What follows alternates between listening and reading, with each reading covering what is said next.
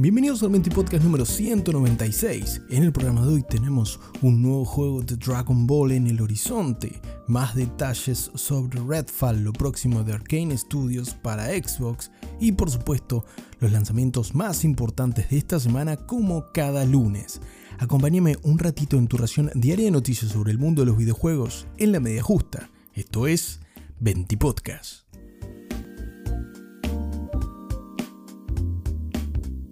Y comenzamos este 20 podcast hablando sobre el regreso de la saga Budokai Tenkaichi para Dragon Ball.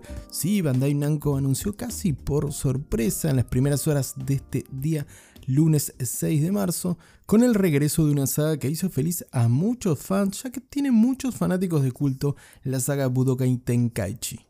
Y es que durante el evento Dragon Ball Games Battle Hour de este año de 2023, Bandai Namco se permitió un pequeño teaser anunciando un nuevo comienzo para la saga. Con su apogeo en la era de PlayStation 2 y que también salió en Wii, la saga tuvo tres títulos numerados principales y este sería en principio el cuarto, aunque aún no está confirmado que se trate del Budokai Tenkaichi 4. Lo que sí sabemos es que el teaser trailer presentado, que ya está por supuesto disponible en YouTube y que te voy a colgar en el anuncio de este episodio del 20 podcast de hoy en mi Twitter, en arroba siempre y cuando Twitter siga funcionando, vas a poder ver en el escueto anuncio sobre este nuevo juego de la saga que las referencias son directas con las anteriores entregas de Budokai Tenkaichi. De manera que si nos basamos solo en las imágenes y sin una confirmación oficial, estamos nuevamente frente a un Battle Arena en 3D que más que seguro incorporará los últimos personajes de la saga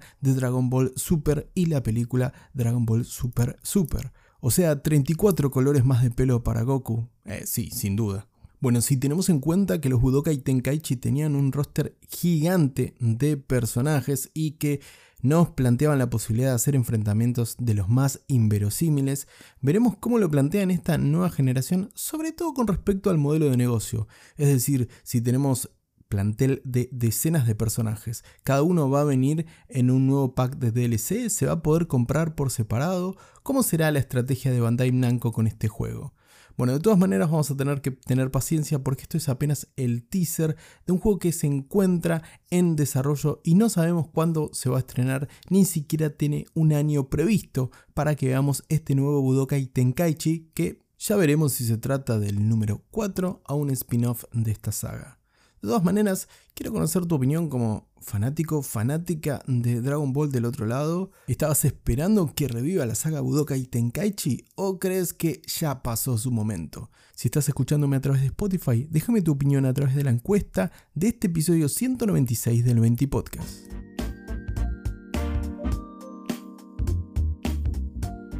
Continuamos este 20 podcast y toca hablar ahora del shooter cooperativo Redfall, el próximo gran estreno de Xbox de la mano de Arkane Studios, que confirmó un pequeño detalle en respuesta a uno de sus fans a través de su perfil oficial Play Redfall en Twitter, por supuesto. Y esta confirmación no es ni más ni menos que el juego va a contar con crossplay completo entre plataformas.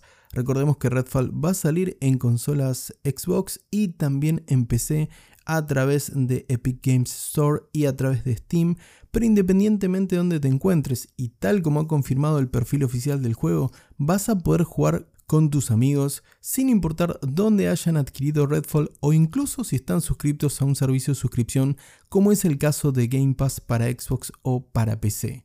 Como te mencionaba, esto se confirmó oficialmente en respuesta al fan QuietGamer90 que en el foro oficial del juego en Bethesda les mencionaba si teniendo amigos en Steam mientras él jugase la versión de Game Pass, iban a poder eh, convivir o se necesitaba que estén en la misma plataforma. De forma muy concisa y al pie, la gente de Redfall a través del perfil oficial, que como te decía esto está en arroba playredfall en Twitter, Le contestaron que sí, definitivamente vas a poder jugar con tus amigos en Steam y vas a poder unirte a partidas con tus amigos donde sea que ellos estén. Por lo que a partir del 2 de mayo, esto si bien es un pequeño detalle sobre Redfall, es importante dado el carácter cooperativo del juego y de que si no tenemos amigos para jugar posiblemente se torne un poquitito más aburrida o más chata la experiencia. Así que si tu amigo lo va a jugar en Game Pass, si tu amiga lo va a jugar en Epic Game Store, si vos vas a comprar Redfall en Steam, no te preocupes porque vas a poder jugar con cualquiera que se haya comprado el juego en esas plataformas. Eso sí, en PlayStation no, porque Redfall no sale en consolas PlayStation. Ahí, bueno, Phil Spencer dijo que los juegos de Xbox van a estar en la mayor cantidad de plataformas posibles para todos los jugadores, pero las exclusividades, por supuesto, siguen dejando marca en esta generación. Pero bueno, no me voy a meter en ese jardín en este momento, que es tema para debate de otro 20 podcast. Así que ya sabes, si estás en PC o tenés consolas Xbox, a partir del 2 de mayo vas a poder disfrutar de Redfall en compañía casi sin ninguna restricción de plataforma.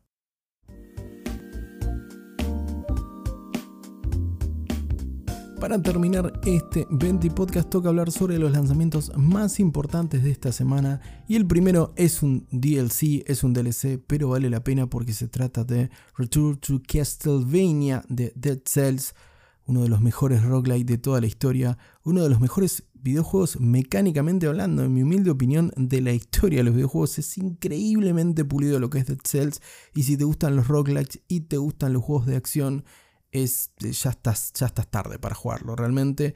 Este 6 de marzo llega Return to Castlevania, el crossover que llega a PlayStation 4, Xbox One, Switch y PC para el venerado roguelike de Motion Twin Realmente, si sos fanático de Castlevania y te gusta Dead Cells, no hay motivo para que no te hagas con este DLC, que es un crossover exquisito en el cual además de combatir a Drácula nuevamente, vamos a poder encarnar diferentes héroes de la saga Castlevania, nuevos enemigos, el castillo por supuesto de Drácula y muchísima más acción para que no se termine nunca Dead Cells. No sé si se notó que me gusta bastante el juego, así que ya sabes, a partir de este 6 de marzo el DLC Return to Castlevania.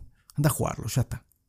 Nos cambiamos de género y saltamos un par de días al 9 de marzo con la llegada de Fatal Frame Mass of the Lunar Eclipse, la remasterización del título de 2008, el cuarto título en la saga Fatal Frame, que llega remasterizado luego del éxito de la otra remasterización también que tuvimos hace poco de Fatal Frame Maiden of the Blackwater y que continúa trayéndonos o volviéndonos a traer, mejor dicho, la saga de survival horror con tintes y estética muy muy japonesa realmente, así que para los fanáticos del survival horror japonés, a partir del próximo 9 de marzo, este Fatal Frame llegará a PlayStation 5, Xbox Series, PlayStation 4, Xbox One, Switch y PC. Nos quedamos en el próximo 9 de marzo, pero cambiamos violentamente de género, ya que el próximo lanzamiento es Monster Energy Supercross 6. Sí, el juego de simulación de motocross que llega a PlayStation 5, Xbox Series X y S, PlayStation 4, Xbox One y PC. En lo personal, el último juego de motocross que jugué creo que fue Excite Bike en Family Game, pero no obstante, y pese a no ser un fanático del género, qué bueno que sigan saliendo estos juegos tan de nicho, ¿no? ¿Qué otro deporte no tan masivo te gustaría que tenga un videojuego que lo represente? Hace mucho que no tenemos un buen juego de tenis, por ejemplo, ¿no?